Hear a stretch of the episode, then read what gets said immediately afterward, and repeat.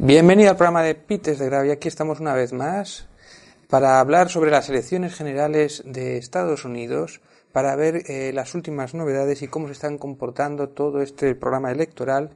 Y tenemos con nosotros una vez más eh, colaborando con Gerald Dean de Clave 45. Buenas, Gerald.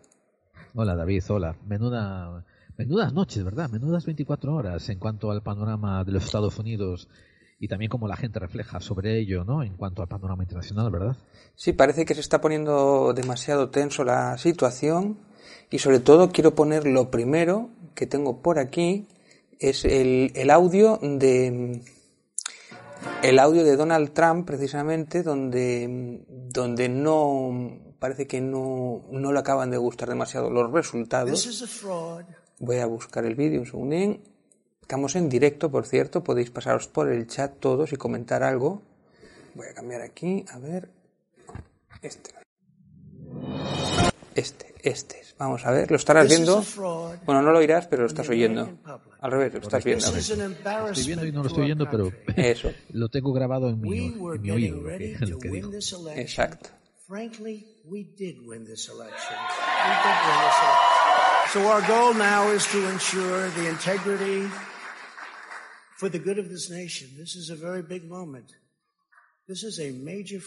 Ahí está, un gran fraude en nuestro país. Sí, lo, voy a, lo estoy leyendo un poco para la audiencia. Queremos que la ley, así que vamos a ir al Tribunal Supremo. Queremos que pare el voto. We don't want them No queremos que encuentren ninguna papeleta a las 4 de la mañana 4 o'clock in the morning and add them to y la metan en la lista. Bueno, mm, eh, esto lo ha dicho y se ha quedado tan pancho. Mm, Esto lo dijo en un momento muy curioso. Eran particularmente la una de la mañana en Estados Unidos, en el para, para o sea, sabes que hay cuatro zonas de, de horarias, ¿no? Sí. Pues la dijo al, básicamente a la una de la mañana en el centro y fue cuando fue cuando se le dio un par de estados, quedaban como seis por acabar su cuento, su conteo final y haciendo los estimados él ganaría el voto electoral del colegio electoral. Pero ojo, eso era haciendo el estimado del conteo de las papeletas de la gente que fue a votar presencialmente. Todavía faltan muchos millones de votos que fueron mandados y por correo y en, y en ausencia. Esos hay que contarlos. Ahora, la ley, la ley que regula el proceso electoral en Estados Unidos dice que hay todavía hasta cerca del 30 de noviembre para que cada estado someta el conteo oficial de los votos. Sí, pero él pide no contar esos votos, los de correo, básicamente. Esto es que esto le esto cuadra en el plan de su de su campaña. Quiero decir, estoy seguro que los estrategas de su campaña, ¿no? Se reunieron semanas antes y dijeron, "Mira, ahora que tenemos, ¿te acuerdas la cuando metió a una a una jueza federal dentro de la, de la de la Corte Suprema, ¿no? La metió así con con calzador y, y sobre todo la metió una conservadora republicana que es a favor de él, pues digo, le- ellos dijeron, ahora que tenemos a, a la Corte Suprema petada a nuestro favor, lo único que tienes que hacer es encontrar una manera de pasarle la decisión del vencedor a la Corte Suprema. Puedes alegar tongo, puedes alegar reyertas, puedes alegar un montón de cosas y le pasa la decisión a la Corte Suprema, la Corte Suprema está llena de tus amiguitos y van a votar. Claro, porque si la audiencia no lo sabe, es que si hay algún problema eh, de votos o algo tal, quien decide en última instancia es precisamente la Corte Suprema. Exactamente, tal como lo has dicho. Y esto ya ha ocurrido ¿eh? en el 2000, en Florida, cuando estaban, eh, estaban corriendo Al Gore y, George Bush, hijo. Esto, eh, los votos de Florida estaban dando a favor de, de George Bush por un margen pequeñísimo. Si no recuerdo mal, eran mil o mil quinientos, que un estado como Florida es poco, ¿no? Sí, Y, y bueno, y el Bush lo llevó a la Corte Suprema, alegó que había malos rollos y que había malos funcionamientos de las máquinas, o sea, que había tongo. Y la Corte Suprema dijo, no, el Estado se lo ganó este tío, ¿no? El, el Bush. Y, ala, y ahí ganó él. Y no habían acabado de contar tampoco las papeletas ausentes. O sea que para Biden le conviene que la Corte Su- Suprema no intervenga. Y, y claro, el, el- la peste naranja, perdón, eh, Trump y quiere que la Corte Suprema intervenga hoy, a ser posible, y que lo declare al vencedor. Ahora, ha ocurrido el tema. Tú has visto los últimos datos, ¿verdad? No sé si has visto los últimos datos. Bueno, lo los último. Últimos estados que han cambiado. Lo último lo estamos viendo aquí en pantalla, según pone el mundo, dice la ventaja Joe Biden en Wisconsin y Michigan la acerca a la presidencia. Es lo, de lo último que estamos viendo. O que sea, está a la Biden. una de la mañana, cuando Trump dijo lo que dijo, Wisconsin y Michigan parecían a su favor. Sí, y ha cambiado, ¿no? Y, y continuaron contando votos a lo largo de la noche y ahora se puso a favor de Biden. Y te voy a decir un detalle estratégico que poca gente tiene en cuenta. Los votos por correo suelen ser votos en contra al que está eh, en el cargo. No me estoy- y no refiero nunca a Trump, digo, la gente que más se apresura a votar suelen ser los que están en contra del que está de presidente, es lo que tiene más premura. Sí. Así que no te extrañe de que él tiene, tiene, tiene urgencia para que no se cuenten esos votos que han venido por correo y que todavía no han sido contabilizados.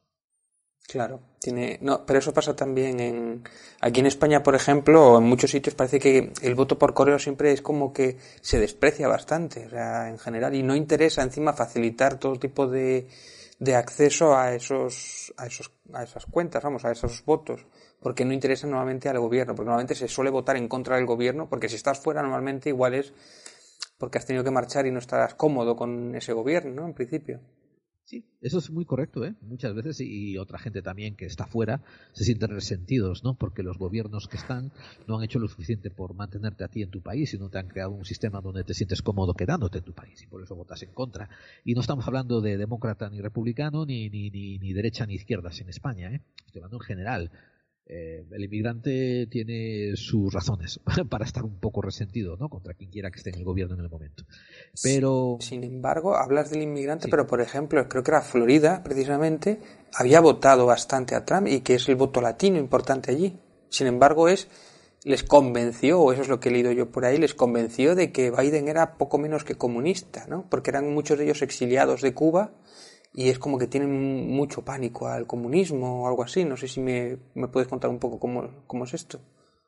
Pues es cierto, la, mucha de la población en Florida, mucha de la población latina tiene, tiene origen cubano, pero también eso es bastante mito en, eh, hoy en día, en el 2020. Quiero decir, la población latina está ya intermezclada con cubanos originales de los años 50 que salieron exiliados de Cuba Hmm. y ahora están sus descendientes. Sus descendientes seguro que han, han escuchado la retórica de siempre, ¿no? De, ay, el comunismo, ay, el socialismo, hay que escapar.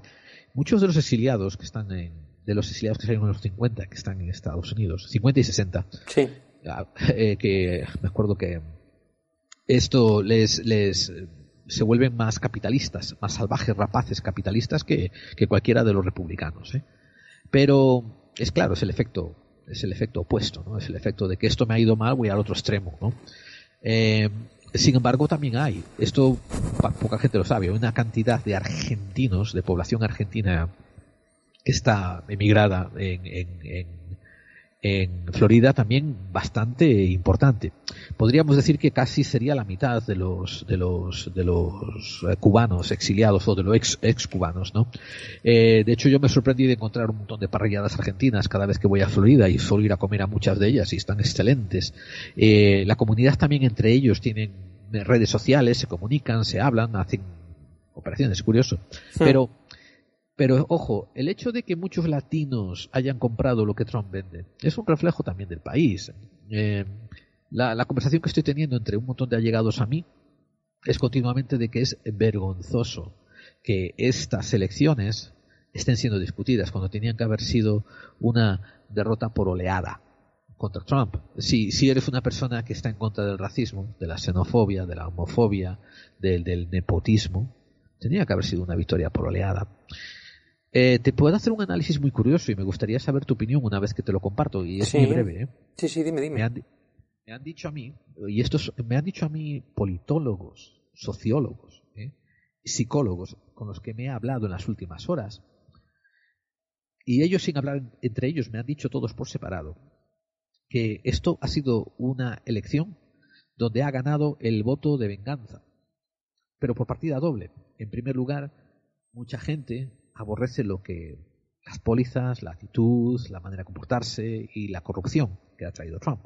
Entonces votan con él a pesar de que Biden no es una solución limpia. Nos encontramos a esto como si fuese un reflejo de las del 2016. Hillary tampoco era una elección buena, era elegir entre la caca y la diarrea, o sea, que el menor de los males, ¿no? Y aquí estamos igual, o sea, y, te voy a decir una cosa, eh, Biden parece que es un poco menos corrupto y vendido, un poco, ¿eh? Por cuestión de hmm. grados, digo, que Hillary.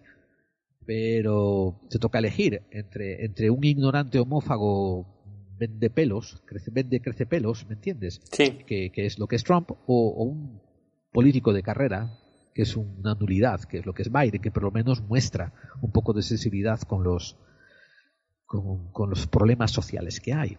No digo que vaya a corregir nada ni arreglar nada, pero muestra sensibilidad. Esto es un voto de venganza en contra de Trump, pero hay otro voto de venganza.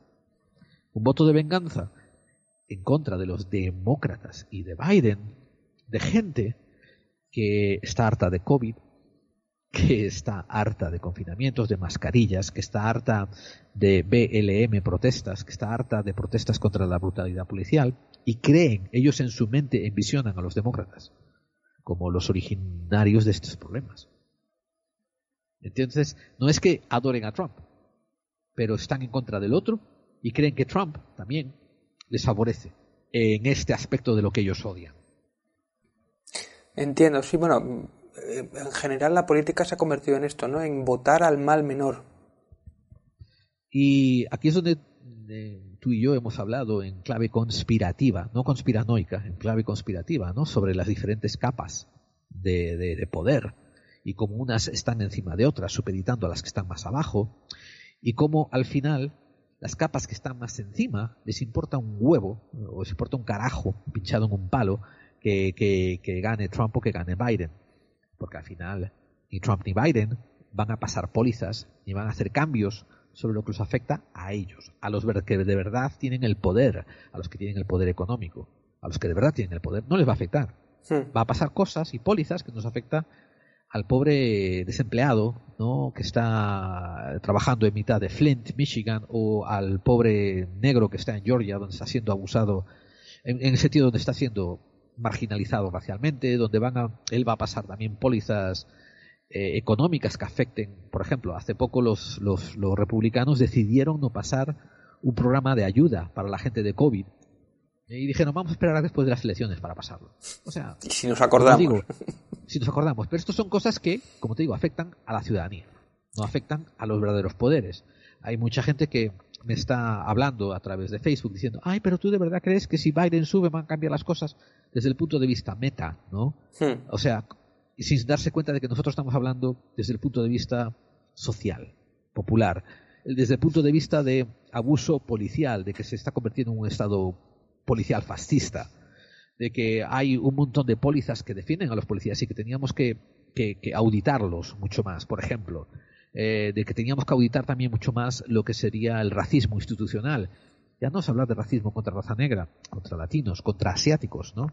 Eh, teníamos que auditar esta supremacía blanca que tanto ha apoyado a Trump. Teníamos que auditar a estos cuanoneros que, se hacen pajas mentales con conspiranoias de adrenocromo y de, y de, y de violación infantil. Bueno, de Quanon, de Quanon, de Cuaneros hablaremos después porque hay una, o sea, una partidaria de Quanon que ha conseguido su, su, ha entrado en el Congreso, vamos. Pero mira, antes, antes que nada quería cortarte un poco porque nos pregunta aquí Aneta Mark, ya que tenemos la posibilidad de que te han entrado en el chat, que nos pregunta precisamente, ¿Trump ha colocado un colega suyo en el Supremo? Que esto lo hemos explicado en el programa o lo has explicado en anteriores programas, pero igual explícalo muy brevemente qué es lo, qué, es lo que ha pasado con el Supremo, a quién ha colocado. Sí, bueno, cuando murió Ruth Ben Ginsburg, Ruth Beth Ginsburg, eh, la Corte Suprema pues tuvo una vacancia y esa vacancia fue ocupada hace bien poco por una, una persona que todavía no ha entrado en funciones, eh, pero que, vamos, que ya le han dado el puesto, ya la han vetado. Esta señora, eh, estoy buscando el nombre porque no quiero errar al pronunciarlo, eh, sé que la llaman Connie, pues esta señora pertenece a un grupo ultraconservador que, que, como lo dijimos varias veces, esto es un, de hecho es católico, pero es ultraconservador y es casi sectario y tiene y sigue unas normas extrañísimas en su comportamiento personal, como que por ejemplo la mujer tiene que estar supeditada a, las órdenes del marido. Y el era marido evangelista, tiene ¿no? que permitir que ella vaya a trabajar. ¿Cómo? ¿No era evangelista? Eh, por lo que he estado investigando, resulta que es católica, pero tengo que entenderme más. Yo, yo me he enterado de que ella, a ella le han hecho estas preguntas diciendo, y en tu, y en tu, en tu, en tus funciones, en tu vida personal, esta parte de tus creencias afectan. Y ella dice, bueno, todos estamos afectados por nuestras creencias cuando hacemos nuestras decisiones, ¿no? Claro. Eh, pero ella, se- o sea, y ella se ha mostrado públicamente en- a favor de derogar esa ley que permite eh, el aborto bajo ciertas condiciones, que se llama Roe versus Wade. Eh, una vez más, esto no se trata ahora a mí aquí de polemizar aborto sí, aborto no. Yo siempre lo he dicho, a nadie, yo creo que casi nadie, excepto psicópatas, quieren abortar cuando tienes un hijo. Pero tienes ciertas condiciones de vida que a lo mejor te tienen que llevar esos derroteros donde tienes que decidir si tienes que acabar con esa preñez. Y eh, si lo vas a tener que tomar esa decisión, mejor hacerla no porque otros dicen que está mal y te sacan los medios, sino hacerlo de una manera sensible y sanitaria y sin peligro y que sea decisión tuya y haya tú y tu conciencia. Eh, eso es lo que me parece más civilizado. Sin embargo, como te digo, hay gente que es ella, esta mujer está en contra de ello y, una vez más, eh, no se sabe ni siquiera los primeros eh, derechos de la Corte Suprema, de perdón, los derechos de la Constitución, y se lo preguntaron hace poco cuando la estaban entrevistando, y no sabía, no entendía que la protesta es uno de los derechos constitucionales otorgados por la Constitución americana, el hecho de salir a protestar, etc. En fin, pues esta sí, esta es, como te digo, una conservadora de último grado que han metido con calzador en la Corte Suprema y es lo que me refería por la amiguita de ella que han llenado la Corte con, con jueces. Pues muy bien, estupendo. O sea que a un mes de las elecciones coloca su pieza allí, su jueza conservadora, para que encima ahora, igual, si la cosa sale mal, le favorezca en un posible juicio, ¿no? O en un posible resolución de estas elecciones. Correcto, correcto. Entonces, eh, la jugada que le ha hecho, como te dije, la jugada que le han hecho los- la campaña es intenta gritar tongo, intenta gritar eh, que hay una irregularidad, intenta que la decisión quede a corte de, de la, corte, que la corte te va a estar a tu favor. La corte ahora mismo tiene un montón de, jueces conservadores, ¿no? Que lo están apoyando. A propósito, como dije, que a esta jueza última la llamaban Coney, yo sé que la llamaban Coney, pero el nombre completo es Amy Coney Barrett. Eh, eh, y es la y es, es la última jueza que se ha sido incorporada. Y mira, volviendo al tema de, de, de precisamente una partida de Quanon, se dirige al Congreso. La victoria de Mayoret Taylor Greene en Georgia subraya una verdad incómoda para los republicanos. Quanon, una teoría de la conspiración pro Trump, llega a sus filas con la elección de 2020. Aquí la tenemos, una foto de la chica. Eh, Sí, señor. Esa misma noticia la pusimos también en el grupo nuestro.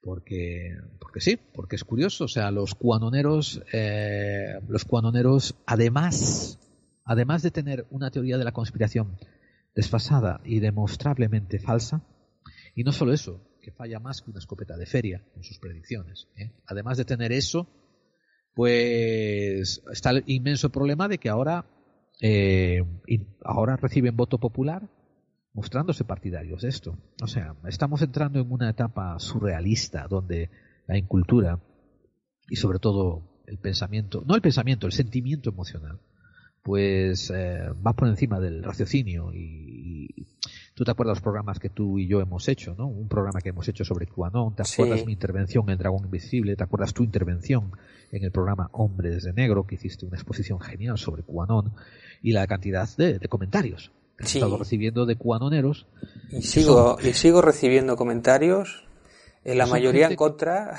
o sea, en contra sí. mía, quiero decir, por criticarlos, y son los más polémicos, también los más vistos, ¿eh? de los más vistos. Sí, pero quiero decir, yo he llegado a la conclusión de que son gente que están en situación de castigo, como te he explicado hace poco los que votaron a favor de Trump, en contra de Joe Biden, porque le asumen que los males vienen por parte de los demócratas. Estos saben que hay algo malo en el mundo, han- sa- conocen casos de pedofilia, de abuso infantil, conocen casos de corrupción.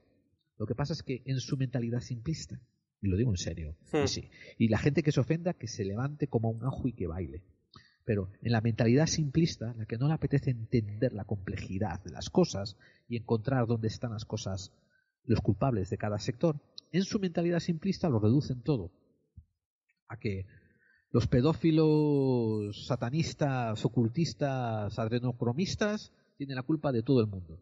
Antes, hace poco, le echaban la culpa a los Bilderberg, de todo. Después le empezaron a echar la culpa a Soros. Ahora están con los cuanoneros, ¿no? Y los cuanoneros, cada vez que sale un pedo de conspiranoia, ellos es, es como los que los huele pedos, que agarran y lo meten en el saco para que todo esté calentito en el mismo saco de la conspiranoia, ¿no? Sin y eso y, los gritos, ah, y los gritos que ha habido constantes en los rallies de Trump acerca de encarcélalo, encarcélalo. ¿Sabes que al director de, de la salud, el doctor Fauci, el director federal de la salud, esto han empezado a gritar para que lo encarcelen también? Ah, sí, no, no lo sabía. Sí, sí, sí, esto fue esta semana. ¿eh? O sea que, eh, que Pero lo siento. Pruebas ninguna, vamos. Pruebas ninguna. No, no, prueba de nada. Es simplemente me cae mal que te encarcelen, me cae mal que te den pena Ya. de muerte. Estamos entrando en un protofascismo que ya lo anuncié el año hace dos años, ¿eh? Hice un especial eh, entre temporada diciendo similitudes entre la Alemania de Hitler y los Estados Unidos de Trump, donde hay una figura que es más o menos y para algunos es carismática y la gente vuelca todos sus prejuicios y todo su veneno, toda su podredumbre eh, mental y su podredumbre espiritual hacia esta persona. Y, y ojo, Estados Unidos nunca fue trigo muy limpio. Estados Unidos tuvo una historia donde en los años 30 ¿eh? era uno de los países más filonazis que Mm. puedes encontrar, ¿eh? Sí, en sí, los años sí. 30. Tuvo que ocurrir la Segunda Guerra Mundial y que, Alemania se pusiese en contra de los otros aliados para que por fin Estados Unidos decidiese entrar en guerra contra el Axis, pero lo hizo con reticencia, porque tenías un montón de industrialistas que estaban apoyando a los nazis y tenías población que simpatizaba con los nazis.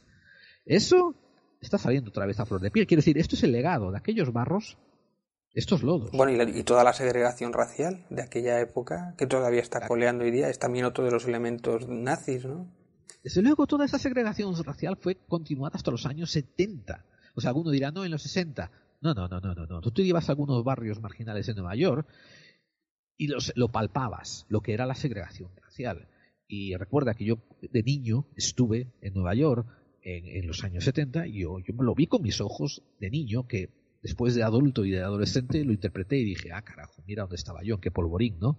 Pero o sea, sí, hombre, sí, esto, esto, te digo, esto, esto parcialmente es también producto de una de las peores educaciones mundiales para una primera potencia. Educación general, ¿eh? Hablo de escuelas, hablo de principios, hablo de ética y todo esto. Estamos pagando el precio. Yo, sinceramente, yo creo que echando así un poco, pensando un poco por encima, en ningún otro país eh, del primer mundo ocurre algo semejante. Sin embargo, yo discrepo contigo, porque yo estoy mirando esto siendo exportado, y esta es la vena conspirativa que, que tengo, estoy viendo todo esto exportado a, todos los países de Europa. Quiero decir, eh, yo creo que, que han visto lo bueno que es la tensión que hay a nivel poblacional de la población entre derecha e izquierda, entre nazis y, y negros, y lo siguen exportando de la manera que pueden, eh, con, con tontos útiles, ¿eh? incluso con infiltrados, que algunos tontos útiles agarran y lo único que hacen es promover, eh, por ejemplo, por ejemplo, eh, el MAGA Spain Hmm. o, o, Q, o QAnon Spain. Que ahí me toca, te toca a ti, a mí, eh, investigar y decidir cuáles son tontos útiles y cuáles son de verdad, de verdad, eh, gente que promociona odio o pagado sin pagar. Que, que vamos, que a mí también me dicen que me paga Soros y yo todavía no he visto un puto cheque, ¿no? Y a ti también te han dicho que Bill Gates tiene nómina y tú estás más pobre Sí, que una pero, bueno, yo me refería al- a, a este tema, no, a lo de la polarización en general, yo creo que sí, que es como una forma de hacer política de, de, estos, de estos tiempos. Pero yo me refería a la segregación racial que aún existe en Estados Unidos, o estos problemas raciales que aún existen en Estados Unidos, ¿no? Todas estas, eh, todos estos eh, movimientos y todas estas cargas y todos esos asesinatos que hubo de hombres negros por manos de, los, de la policía, yo creo que en ningún otro país del primer mundo pasa nada semejante. Bueno, hay una, hay una diferencia y hay una lección que puedes aprender del mundo de negocios. En el mundo de negocios te dicen esto, si tú haces una póliza, pero no la sigues y no la enfuerzas, esa póliza es papel mojado. Por ejemplo, ¿no? Si tú tienes una póliza en tu compañía que dices, no le puedes meter la mano en el culo a las empleadas, pero después resulta que todo el mundo sigue tocándole el culo a las empleadas y no haces nada al respecto cuando se quejan, es un papel mojado. Eso es parecido a lo que pasó en los años 60 y 70, cuando se produjo el movimiento de los derechos civiles raciales. Los negros americanos, los afroamericanos protestaron, alguna gente lo escuchó, pasaron unas cuantas leyes, ¿no? Y poquito a poquito se hicieron pequeños cuenteos de gotas para solucionar un problema inmenso que era la disparidad económica, cultural, social que tenía la raza negra comparada con la blanca. No, no era, no era, era una gota en mitad de un desierto, pero era mejor que nada. Sin embargo, después llega el año 2000 y empezaron a tirar todo esto por el suelo, a decir que no hacía falta hacerlo. Por ejemplo, ¿no? Había cuotas de cuántos afroamericanos tenían que dejar sitio en las universidades. Por ejemplo, que un 5% tenía que ser eh, puestos reservados para meter afroamericanos, para incrementar la diversidad y tal. Y en el 2000 empezaron a gritar, bueno, ya no hace falta tener esas cuotas, ya no hace falta darle estos derechos, porque ya está bien, lo hemos hecho por 20 años, ¿no? 20 años para justificar 270 años de esclavitud. 20 años después de igualdad y de, y de, conmesuración. Esto eso es mucho de lo que ocurre en, Estados Unidos, ¿no? Que ha habido mucho papel mojado, ha habido muchos buenos deseos desde la, desde la política, ¿no? Y han pasado algunas leyes, pero no fueron en, ningún, en ninguna manera suficientes. Y bueno, y ahora estamos pagando el precio. Sin embargo, sí es verdad que hay mucha diferencia hablando del tipo racial, aunque se nos va un poco del tema. Eh, ya digo, yo no, es tan distinto la historia, por ejemplo, de los latinos o la historia de los negros o incluso de, de, los chinos es como que van cada uno por su lado o incluso son más conservadores o no son tan reaccionarios. Quizá por eso por el desarraigo de, de la raza negra que o cómo ha sido tratado. Eh, sí efectivamente o sea la raza negra básicamente fue una raza raptada. Pero fue una raza raptada para, para la miseria la trajeron de sus de sus orígenes que yo no voy a entrar o sea hay muchos matices no decían decían dicen mucha gente que los negros que fueron vendidos a los esclavistas habían sido esclavizados por propios negros en, África. Eh, mm, sería interesante estimar cuánto qué porcentaje sería de eso. Eh, pero de todas formas, una vez que vienen a Estados Unidos, te digo, son, son, son esclavos en tierra extraña. Y son esclavos en tierra extraña durante cientos, cientos de años y muchas generaciones. No es lo mismo que un mexicano está mal en su tierra y trae a su familia a Estados Unidos, a lo mejor a California en 1900, tiene que aguantar racismo y discriminación, que la había montones, ¿no? Hmm. Pero siempre tenía una opción para volver, siempre tenía eh, lo mismo parecido también con eh, los chinos, que la comunidad china, en, por ejemplo, en la costa este, creó su, el famoso término de Chinatown, su propio ciudad dentro de la ciudad, donde seguían viviendo completamente como, como en su tierra. Y si algún día te, hartabas, más sería que no buscases entre cinco o seis miembros de la familia que te pagaran un billete para volver y te quedaras otra vez en tu tierra, en Hong Kong o lo que fuera, o en, China o en la parte que, hubieras venido. Hmm. Esto, por eso digo, hay muchos matices, ¿no? Después tienes a los cubanos que son diferentes a los argentinos y a los mexicanos. Y este término de decir latinos, tienes que entender, ¿eh? Que es un término dado por los blancos, que son el 70% de la población de Estados Unidos, para entender, para ellos poder encasillar cuáles son los otros, los otros que no son blancos, ¿no? Y ellos deciden la casilla. Pero, joder, esto, la, historia de siempre. ¿Un español es latino? me dicen, oh, no, es europeo. Bueno, pero habla español. O sea, ¿cuáles son los criterios también? No, italianos también, ¿no? Porque, ¿qué tiene que ver un italiano, un español con el, idioma nada más? Bueno, italiano tampoco es que hable español, pero tiene de piel un poco más oscura, no sé. Y allí como tiene mucho italiano también lo meten como latino, no sé, es como, bueno, pero eso ya son términos que ya, bueno, bueno, no sé. Eh, sí, algún día discutiremos sobre este problema de, razas y de, y de discriminación, sobre todo de raza social, del concepto social de, de raza, podemos hablarlo. Pero ¿qué más tenías que preguntar sobre estas elecciones ahora? En el sentido de que dijiste que entraron una de Cuanona en la... Sí, tengo, tengo otra que entró ahora, mira, que es muy interesante, que es la primera senadora transgénero de Estados Unidos, que la estamos viendo ahora mismo. Sí, señor, nuestra señora McBride. Demócrata por Delaware, McBride ha hecho historia al ser elegida senadora, conocida activista por los derechos de la comunidad LGTBI, será la funcionaria del más alto rango en un cargo en el Senado de Estados Unidos. Y aquí la tenemos. 30 años. Y ahí tienes el efecto que te digo que hay disparidad en Estados Unidos. En Delaware son tan progresivos que no tienen problema de votar a una mujer así para que entre en el gobierno. Y, y sin embargo, por ejemplo, esto ¿Te has enterado también que hemos votado a un muerto? Sí, lo tengo, lo tengo por aquí. Sí, sí, sí, es curioso. lo tengo todo preparado. Un candidato a la legislatura estatal de Dakota del Norte se impone a las elecciones tras morir por COVID-19. David Andal fallecía hace unas semanas por consecuencia del COVID. Sí, sí, qué pena. Sí, señor. Y te voy a contar un detalle muy curioso. Hay una ciudad al norte de Dallas, eh, donde vive un amigo mío, que me contó que en sus boletas para la elección de alcaldía había dos candidatos, pero uno de ellos, uno de ellos había sido encontrado haciendo fraude electoral a través de correo. Y fue monitorizado, fue capturado, fue llevado a juicio y fue encarcelado.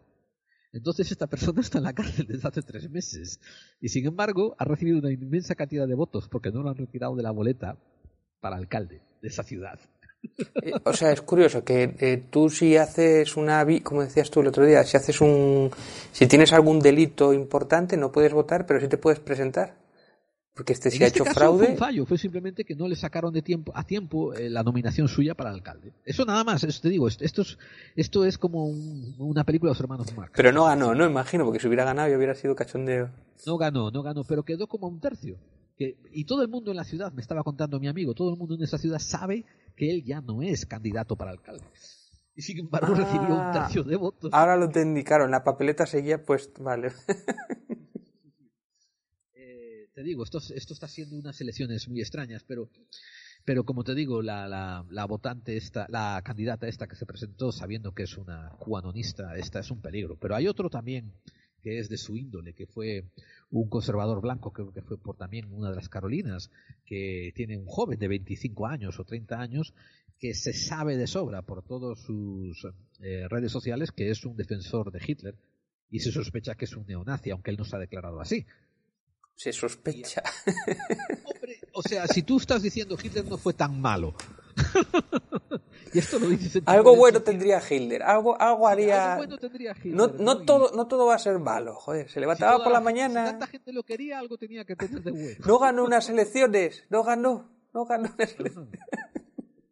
Y, y, y, efectivamente, iban y lo votan, tío. Iban y lo votaron. O sea que, que no sé, está, está muy mal. La gente la gente como que no tiene problema alineándose eh, la ideología, ¿no? Con tal de... Venden su alma al diablo con tal de seguir alineando su ideología y continuar manteniendo su sesgo de confirmación. Eh, y mucha gente cree que estoy a favor de Biden.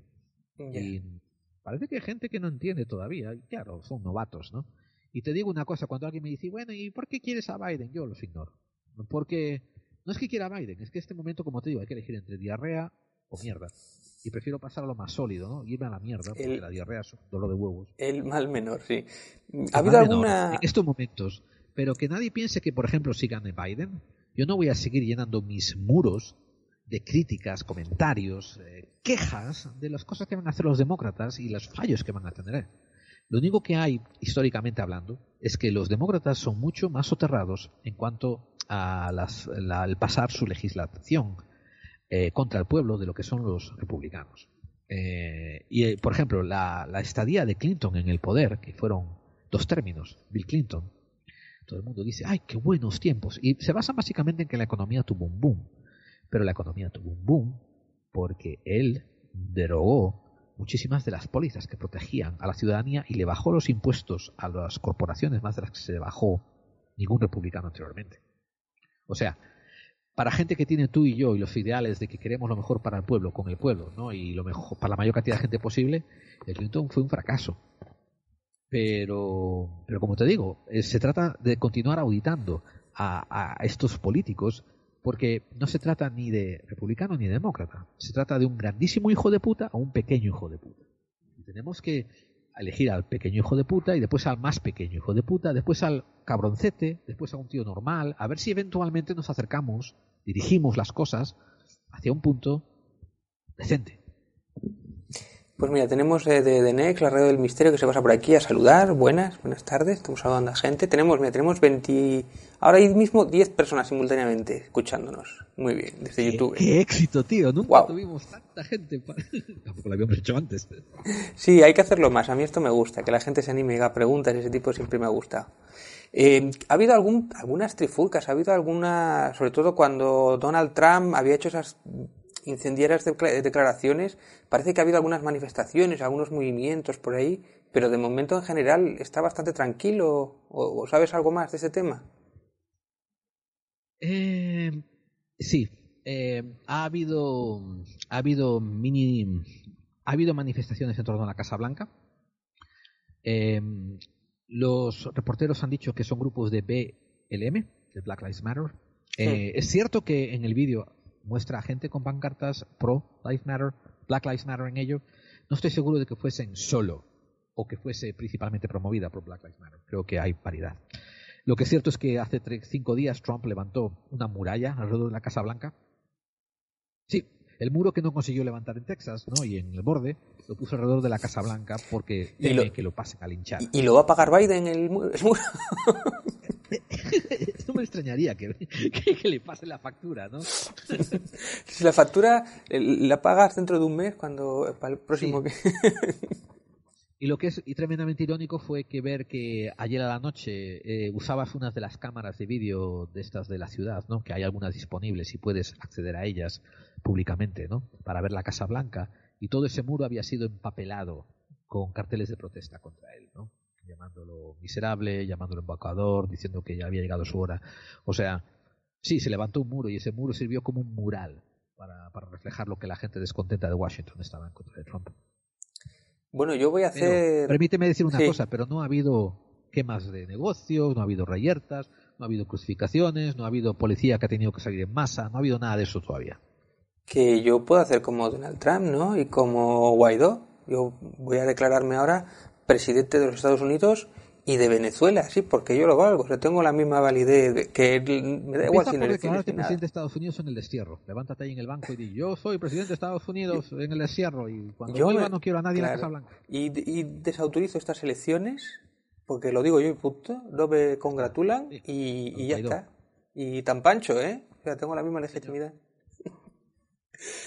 ¿Qué va a pasar si se pone muy tonto Donald Trump, sinceramente? ¿Cómo, si mañana, por ejemplo, cuando se terminen las elecciones y tiene pinta de que vaya a ganar Biden, bien, si se niega de verdad a aceptar estos resultados, o va, al- va- va a ir al Supremo, el Supremo lo valorará, Tengo una información que me va a llegar dentro de poco sobre un análisis de esta estrategia. Alguien que está dentro de la campaña de Trump, Hmm. en serio, y que me va a comentar sobre esto dentro de unas horas. ¿Qué tal si nos encontramos otra vez por aquí, dentro de unas horas, y me haces esa pregunta? A ver si tengo más información que darte, que sea algo más que mi opinión. Vale, estaría bien. Mira, nos dice el de, eh, dice, ¿qué posibilidades hay de que la Corte Suprema admita el recurso a los votos por correo? Que quite los votos por correo. Sí, o sea, será eso. Eh, la única posibilidad que tiene la Corte Suprema es que por alguna razón decidan que no sirvan los votos por correo. Y ¿Alguna irregularidad, que encuentre o que encuentre alguna cosa? Jolín, pues Sí.